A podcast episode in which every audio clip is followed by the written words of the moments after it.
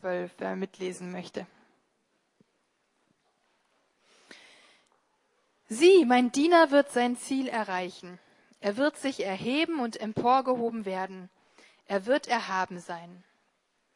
Er war so entstellt, dass sein Aussehen kaum mehr dem eines Menschen glich, und viele waren entsetzt, als sie ihn sahen. Ebenso wird er viele Völker in Staunen versetzen. Seinetwegen werden Könige verstummen. Denn sie sehen etwas, was ihnen nie zuvor verkündigt wurde. Sie nehmen etwas wahr, wovon sie noch nie gehört hatten. Wer hat unserer Botschaft geglaubt? Wem wurde der mächtige Arm des Herrn offenbart? Er wuchs vor ihm auf wie ein Spross. Er entsprang wie eine Wurzel aus trockenem, unfruchtbarem Land. Sein Äußeres war weder schön noch majestätisch. Er hatte nichts Gewindes, das uns gefallen hätte. Er wurde verachtet und von den Menschen abgelehnt ein Mann, der Schmerzen mit Krankheit vertraut, jemand, vor dem man sein Gesicht verbirgt. Er war verachtet und bedeutete uns nichts. Dennoch, er nahm unsere Krankheiten auf sich und trug unsere Schmerzen. Und wir dachten, er wäre von Gott geächtet, geschlagen und erniedrigt. Doch wegen unserer Vergehen wurde er durchbohrt, wegen unserer Übertretungen zerschlagen. Er wurde gestraft, damit wir Frieden haben. Durch seine Wunden wurden wir geheilt. Wir alle gingen in die Irre wie Schafe. Jeder ging seinen eigenen Weg, doch ihn ließ der Herr die Schuld von uns allen treffen. Er wurde misshandelt und niedergedrückt und gab keinen Laut von sich. Wie ein Lamm, das zum Schlachten geführt wird. Und wie ein Schaf vor seinem Scherer verstummt, so machte auch er den Mund nicht auf. Er wurde aus der Haft und dem Gericht genommen, aber wen aus seinem Volk stimmte es nachdenklich, dass er aus den Lebenden gerissen und wegen der Vergehen meines Volkes geschlagen wurde? Durch Hass und Gericht wurde er dahingerafft. Doch seine Zeitgenossen dachten darüber nicht nach. Er wurde den Lebenden entrissen und starb für die Sünden meines Volkes.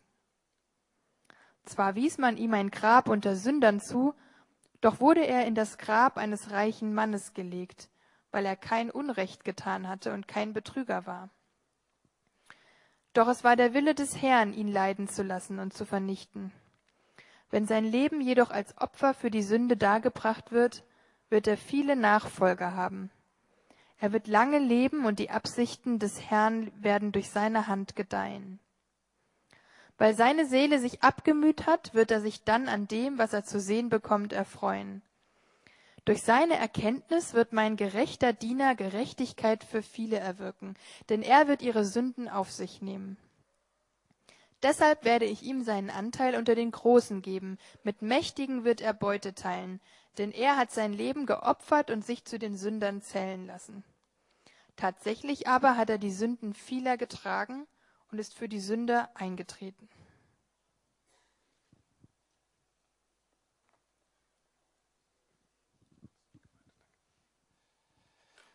Ja, vielen Dank. So, ich darf auch mal wieder predigen nach einer langen Pause. Darüber freue ich mich auch. Die, ähm, die Gemeinde heutzutage steht ja vor einigen Herausforderungen. Und eine Herausforderung der ähm, aktuellen Gemeinde oder der modernen Gemeinde ist, dass man einerseits gut organisiert sein muss und sehr professionell aufgestellt und strukturiert und so weiter, aber andererseits will man auch offen sein für das Wirken des Heiligen Geistes und sich spontan umentscheiden können. Ich habe mich relativ spontan umentschieden, worüber ich heute predige. Und deswegen ähm, ist das, äh, stimmt das nicht, sondern das ist der Flyer für nächste Woche. Ähm, also ihr könnt ihn aufbewahren und dann stimmt er nächste Woche. Ähm, dann werden wir ähm, eine neue Predigtreihe begleiten zu Alpha anfangen, genau mit diesem Titel. Aber heute hatte ich den Eindruck, dass ich noch mal etwas anderes vorschalten sollte. Und zwar, ich dachte, wir starten nach den Ferien mal mit einem Klassiker.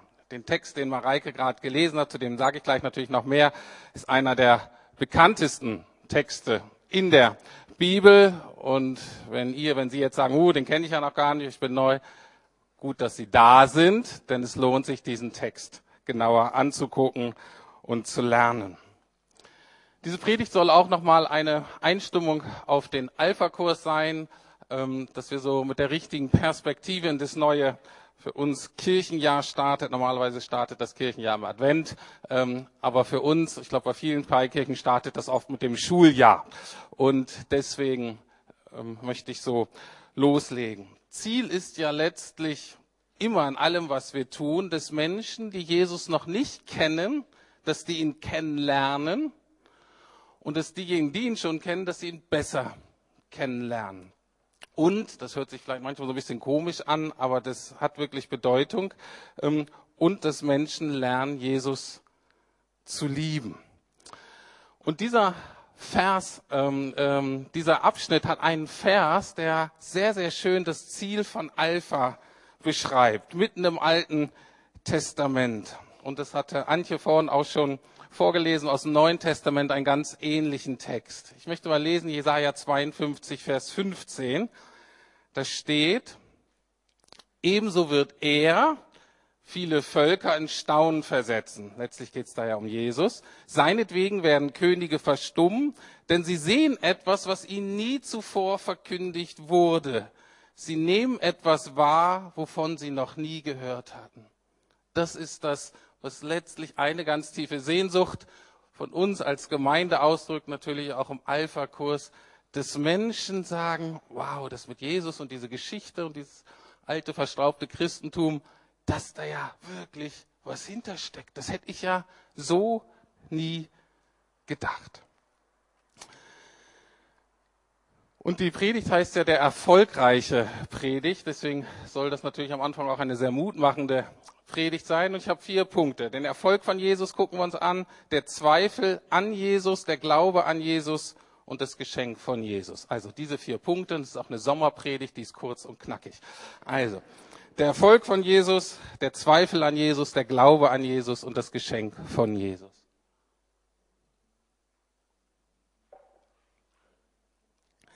Also diese Stelle geht, da geht es letztlich um Jesus. wir gucken uns den Text gleich auch an und die meisten stimmen darüber ein, dass es echt eine sehr gute Beschreibung ist von dem, was in dem wichtigen Teil von Jesus Leben passiert ist, nämlich das, was wir Passionszeit nennen, seine Leidenszeit letztlich, dass er am Kreuz für uns gestorben ist. Es ist erstaunlich an diesem Text aber, dass er 800 Jahre vor diesem Event geschehen ist. Und das nennen wir Prophetie. Alttestamentliche Prophetie ist ein bisschen anders als neutestamentliche, da kann ich jetzt nicht genau drauf eingehen, aber es ist geschrieben von einem gewissen Jesaja und das war ein sehr ähm, gebildeter Mann, ähm, es war ein sehr einflussreicher Mann, er lebte damals am Königshof in Israel und er war wohl ein hoher Beamter, der wichtige Aufgaben hatte, also er war letztlich auch Berater des Königs, auch in politischer Hinsicht. Aber nebenbei würden wir vielleicht sagen, ehrenamtlich wirkte er eben auch sehr einflussreich als Prophet. Er hat unter anderem eine sehr große Prophetenschule aufgebaut. Das heißt, er hat auch andere Leute darin trainiert. Die Propheten hatten verschiedene Aufgaben. Ich fasse das mal kurz zusammen. Eine Hauptaufgabe von Propheten im Alten Testament war es, den Königen zu helfen, Gott gemäß zu regieren. Also sie waren praktisch Berater von aus Gottes Sicht, mit Gottes Perspektive für Könige. Manchmal könnte man auch sagen, sie waren das schlechte Gewissen der Könige, je nachdem, wie die Könige so drauf waren. Und sie haben den Priestern geholfen, das Volk im Sinne Gottes zu lehren. Also die Aufgabe der Propheten war immer, es ist ganz toll, was ihr da alle so macht, aber lass uns doch mal innehalten und mal gucken, was hat, sagt Gott eigentlich dazu? Was steht eigentlich im Gesetz? Wie hat Gott das eigentlich gemeint? Und deswegen waren die Aufgaben der Propheten meistens ganz aktuell, ging um aktuelle politische und gesellschaftliche Nöte, Probleme, Missstände, ähm, Bedrohungen.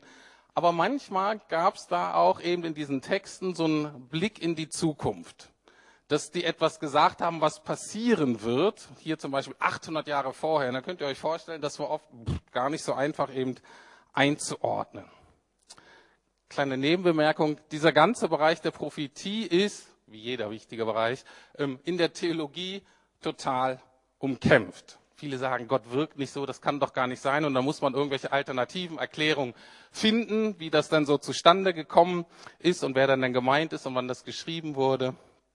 Wir allerdings als Gemeinde sind davon überzeugt, dass Gott das wirklich kann und manchmal macht. Und das ist für mich auch persönlich ganz wichtig, weil ich glaube, dass an unserem Verständnis von Prophetie ähm, entscheidet sich auch, wie wir Gott sehen, also auch unser Gottesbild.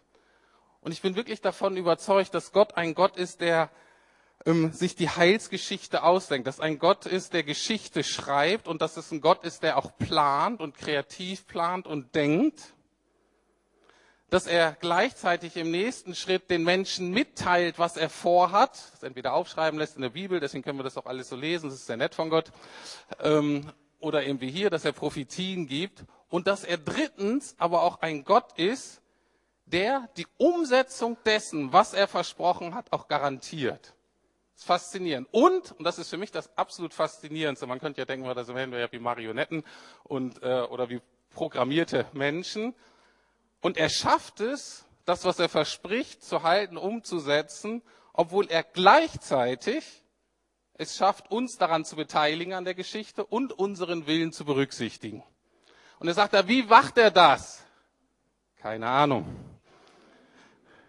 Er ist Gott und ist ein fantastischer Gott.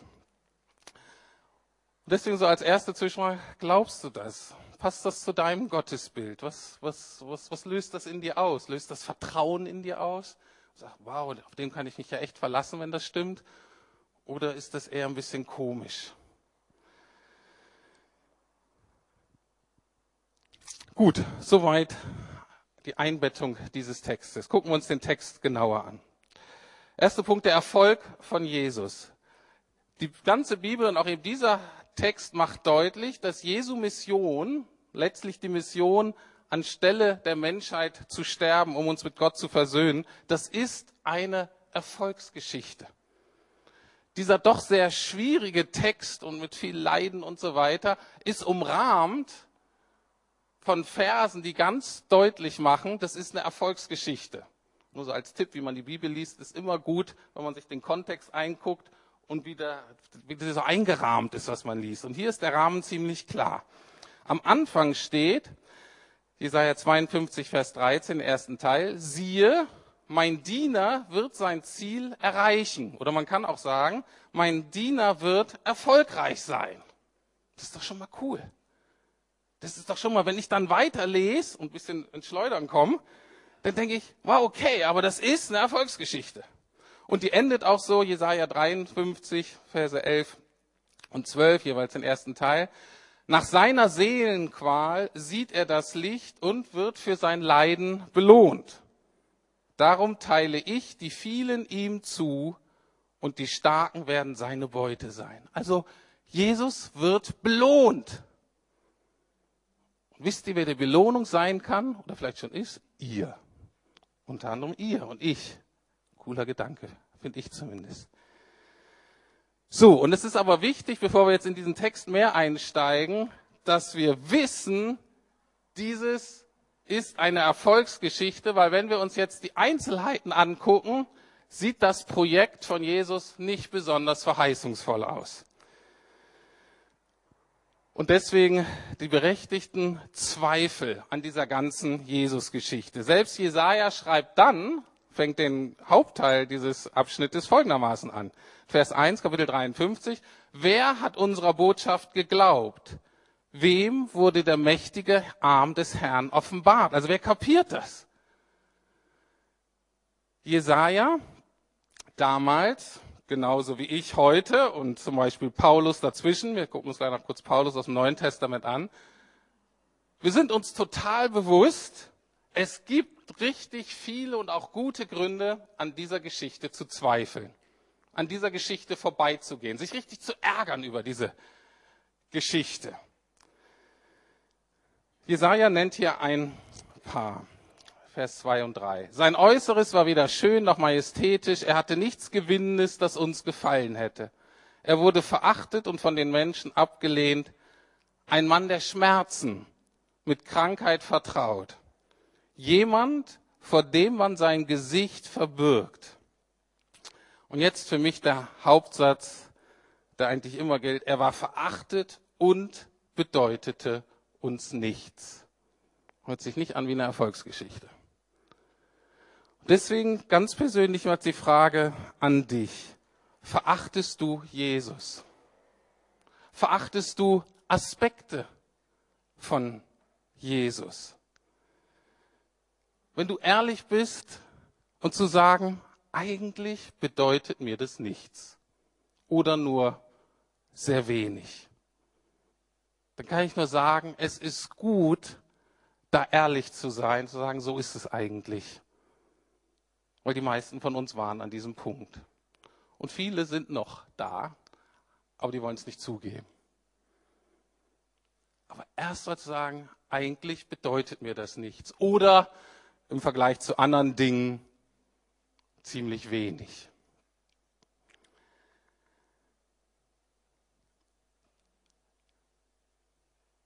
Paulus, also derjenige, der selber Jude war, dann Jesus kennengelernt hat, angefangen hat, ähm, diese Jesus-Geschichte dann im Mittelmeerraum zu predigen im ersten Jahrhundert nach Christus, also nachdem Jesus gestorben und auferstanden ist, der hat aufgeschrieben, dass es im Groben zwei Richtungen des Zweifels gibt. Also zwei Gruppen von Menschen, die mit Jesus nichts anfangen können. Und ich glaube, diese Gruppen im Groben gab es schon immer und gibt es auch heute und gibt es auch in Berlin.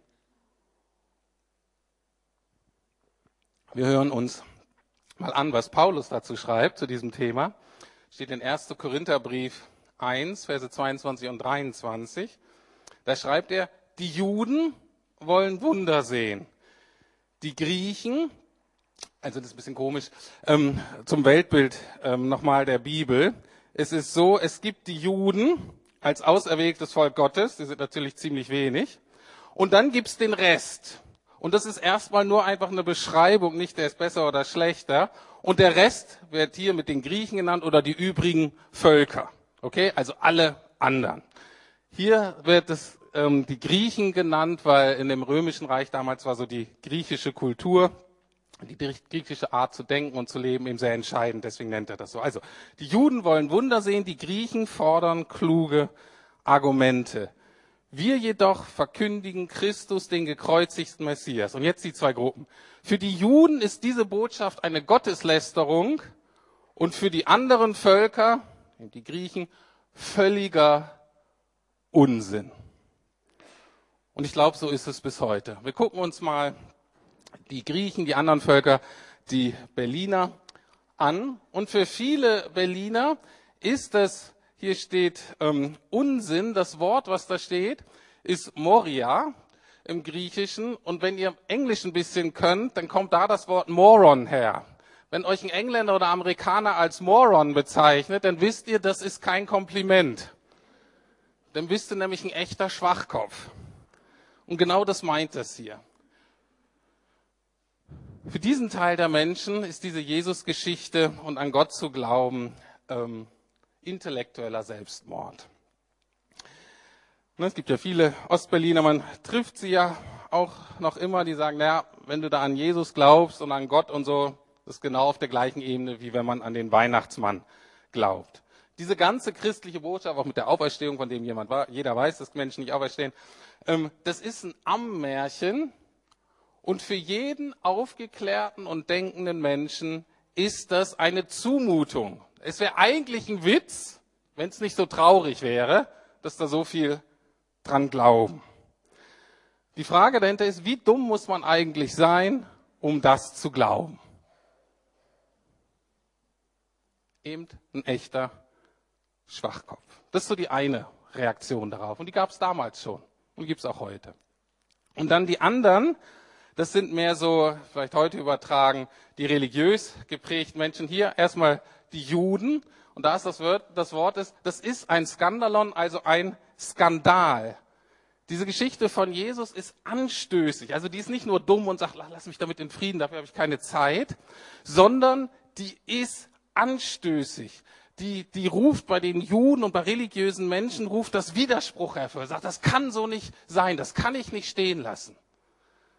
Und da steckt einmal dahinter eine unglaubliche Anmaßung von diesem Jesus, der sagt, er ist Gott, er ist der einzig wahre Gott.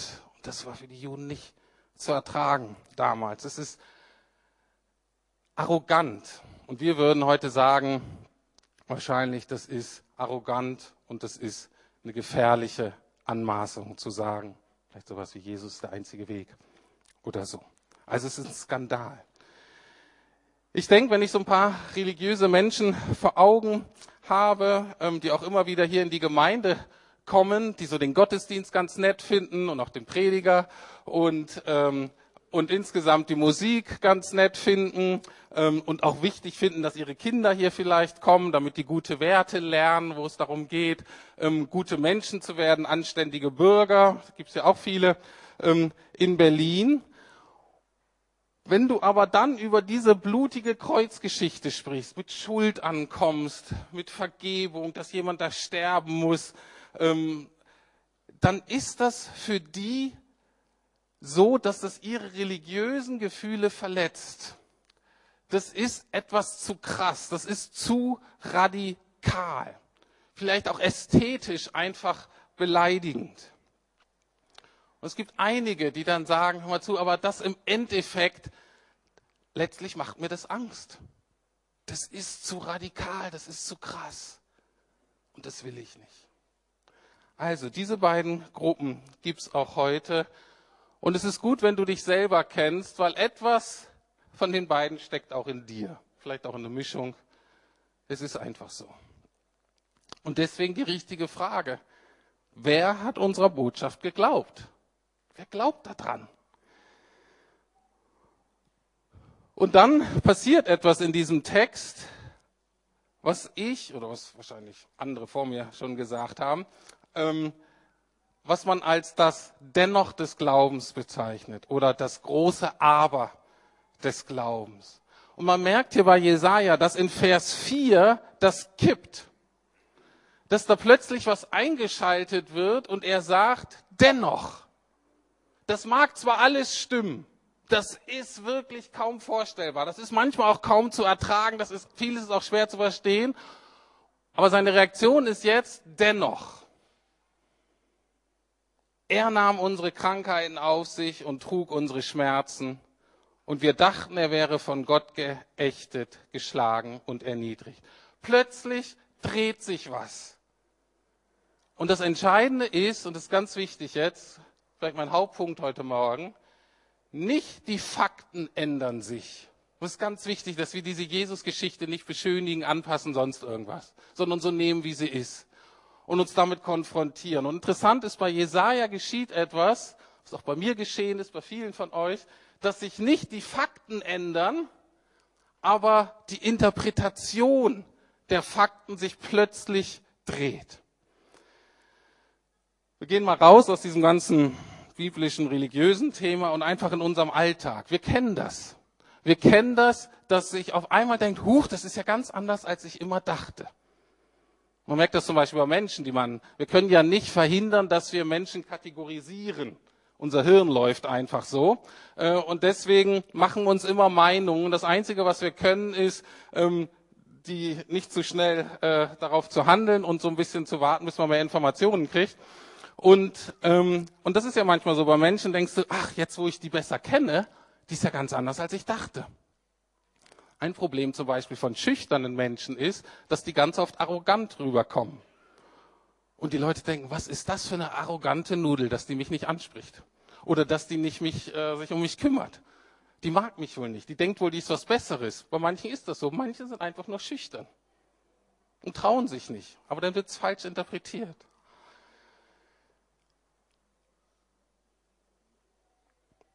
Es gibt in der Psychotherapie eine ganze Methode, Menschen zu helfen, das, was passiert, äh, in einem anderen Licht, in einem Rahmen. Natürlich ist Englisch heißt Reframing.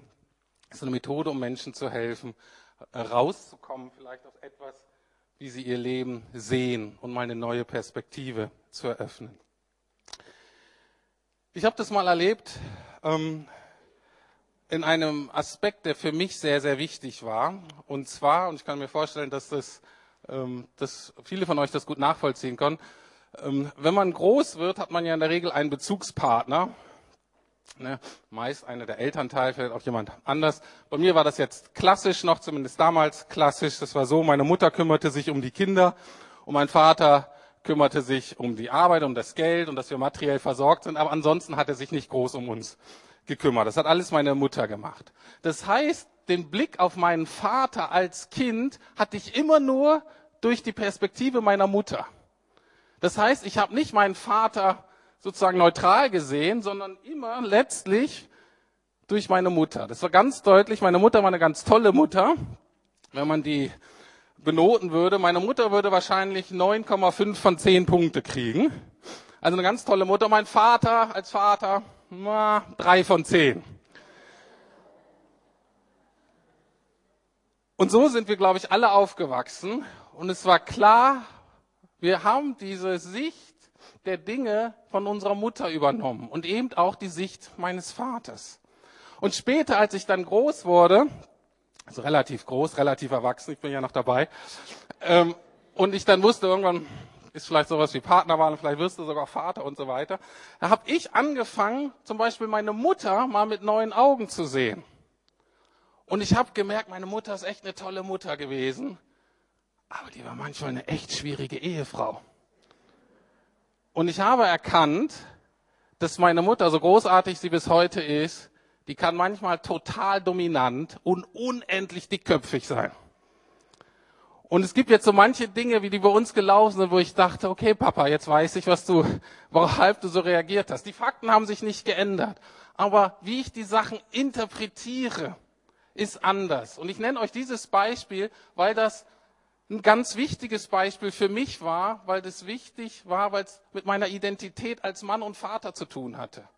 Und als ich das gemerkt habe, als ich gesagt habe, okay, Papa, jetzt versuche ich dich mal als erwachsener Mann selber kennenzulernen, hat das alles verändert. Und hat mir geholfen, mutig zu sein, als Mann und als Vater meine Aufgabe in dieser Welt zu übernehmen. Aber dazu war wichtig, dass ich meinen Vater nicht mehr durch die Brille meiner Mutter sehe, sondern ihn selber kennenlerne. Und genauso ist es für uns alle bei dieser Jesus-Geschichte.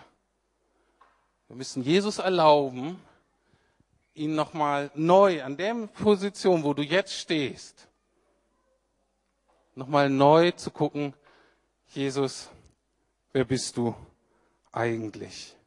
Und dass man zu so einem Punkt kommt, dass sich das ganze Event vielleicht in einem neuen Licht präsentiert, wo man sagt, Mensch, halt mal, könnte es sein, dass das ganz anders ist, als ich bisher dachte.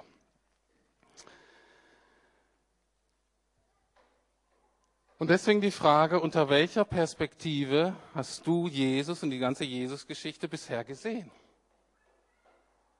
Deine Eltern, deine Familie, die Medien, deine Schulbildung, die Kollegen, deine eigenen Erfahrungen.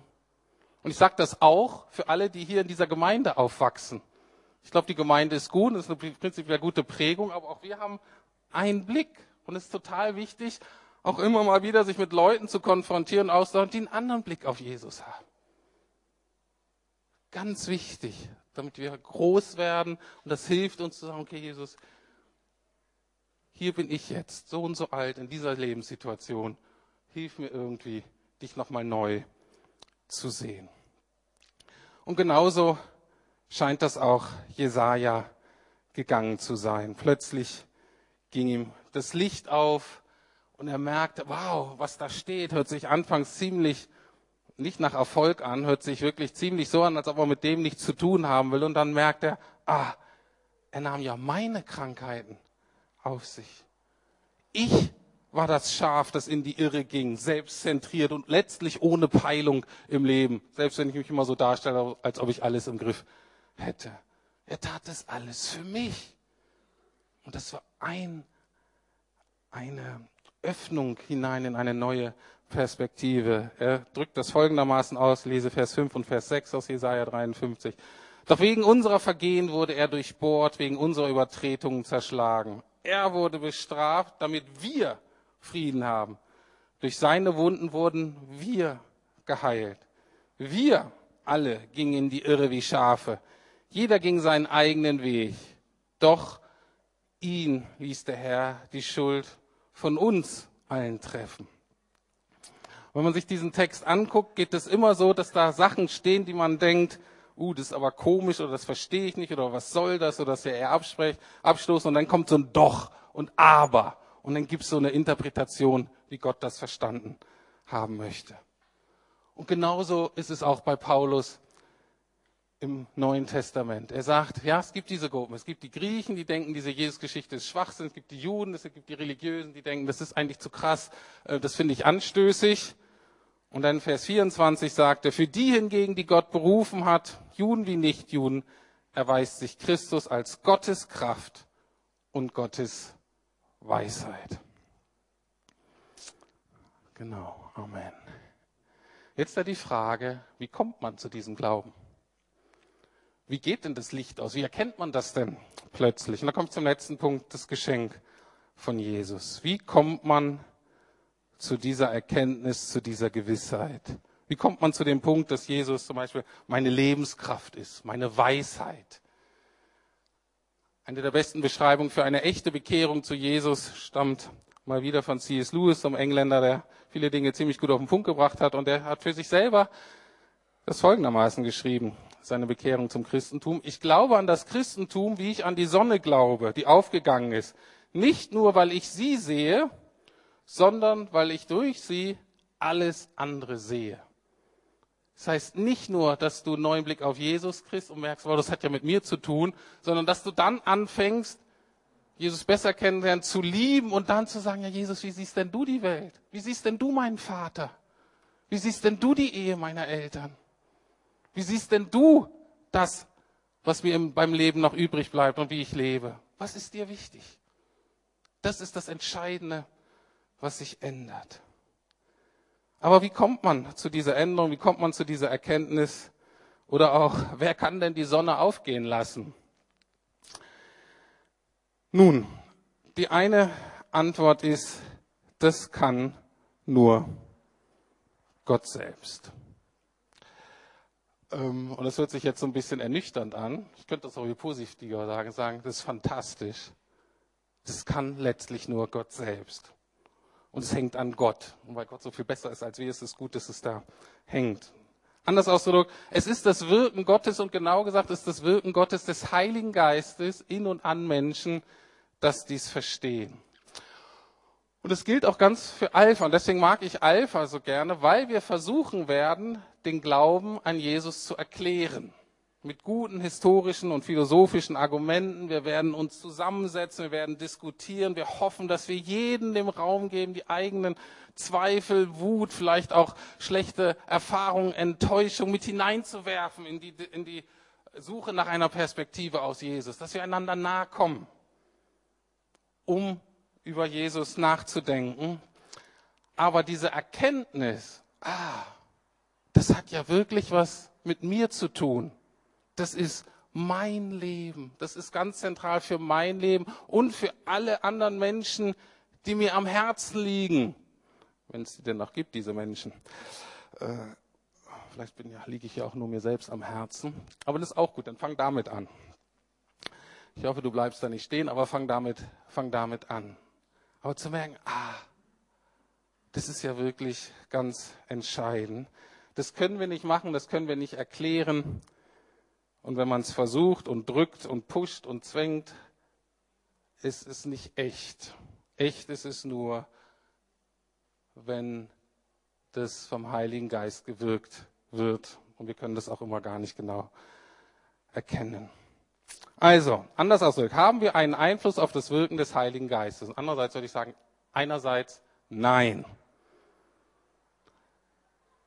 Wir nennen das, dass Gott souverän ist. Ich kann es auch anders ausdrücken. Gott hat eine unabhängige Liebe. Und ich weiß, für manche von euch ist das sehr schwierig, weil wenn ihr denkt, der ist souverän, der ist unabhängig von mir, dann denkt ihr immer sofort, oh, der ist distanziert, der ist desinteressiert, ich habe keinen Zugriff auf den. Dreht das aber mal um. Ich glaube, welchen Satz ihr sehr gut findet, ist, dass Gott euch bedingungslos liebt. Den findet ihr nicht schlecht, ne? Ist die Kehrseite. Das ist die gleiche Medaille. Das heißt nämlich letztlich, dass Gott sich nicht, letztlich nicht von dem beeinflussen lässt, was er sich an Gutem für dich und mich vorgenommen hat. Er lässt sich nicht letztlich beeinflussen von dem, was du bringst. Wie toll oder nicht toll du gerade bringst. Das steht letztlich dahinter. Gott hat eine unabhängige Liebe oder auch eine bedingungslose. Und das ist fantastisch. Das heißt aber, die Gefahr ist, dass wir sagen, oh, dann bin ich ja nicht wichtig, na, dann können wir nach Hause gehen, äh, dann macht er, was er will. Dann haben wir das Gefühl, dass Gott plötzlich so willkürlich wird. Nein, Gott ist Liebe. Gott bleibt bei seinen Plänen. Nur, dass wir ihn nicht manipulieren können, ist das was Gutes oder ist das nichts Gutes? Vielleicht kommst du aus so einem System, die denkst, richtig geliebt fühle ich mich nur, wenn ich den anderen so manipulieren kann, dass er mir nahe kommt. Gott nicht. Gott ist frei von unserer Manipulation. Das ist fantastisch, wirklich gute, gute Nachricht. Also einerseits können wir nichts tun. Was können wir tun? Dennoch, wir können aktiv passiv sein. Also wir sind zu einer gewissen Passivität aufgerufen, weil das letztlich Gott nur machen kann. Aber die Bibel macht ganz deutlich, wir haben dennoch eine Rolle zu spielen und die ist am besten zu beschreiben mit, dass wir ganz aktiv passiv sind. Na, wie ist man denn ganz aktiv passiv? Die Antwort ist Gebet. Gebet ist der Ausdruck des Menschen an einer ganz aktiven Passivität. Das heißt, wir können nur darum bitten. Und dann gibt es so schöne Verheißungen. Dem Demütigen schenkt Gott Gnade. Demjenigen, der bittet, dem oder der natürlich, gibt Gott total gerne. Deswegen ist der entscheidende Schlüssel zum Wirken des Heiligen Geistes das Gebet. Und deswegen eine ganz herzliche Einladung. Immer und überall, wie wir gesungen haben, die Kinder wissen meistens das Allerbeste, immer und überall eben auch ist Gott dabei und wir wollen ihn einladen durch unser Gebet. Ich komme zum Schluss. Es ging heute darum, dass Jesus erfolgreich sein wird. Und da in Vers 53 zum Schluss stand von der Passage, er wird Lohn empfangen. Gott wird ihm die vielen zuteilen, die Starken geben.